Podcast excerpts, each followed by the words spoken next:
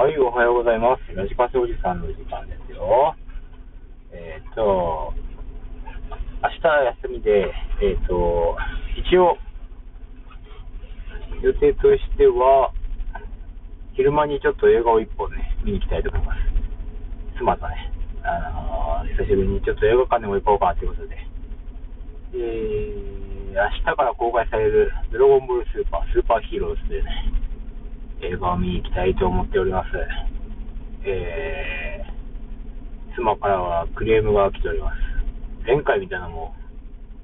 前回映画館で見たのも、ドラゴンボールのブロリーでした。今回もドラゴンボールの映画です。えー、お前はドラゴンボール以外劇場で見ないのかなはい、そうです。僕はドラゴンボール以外劇場で見ません。冗談です。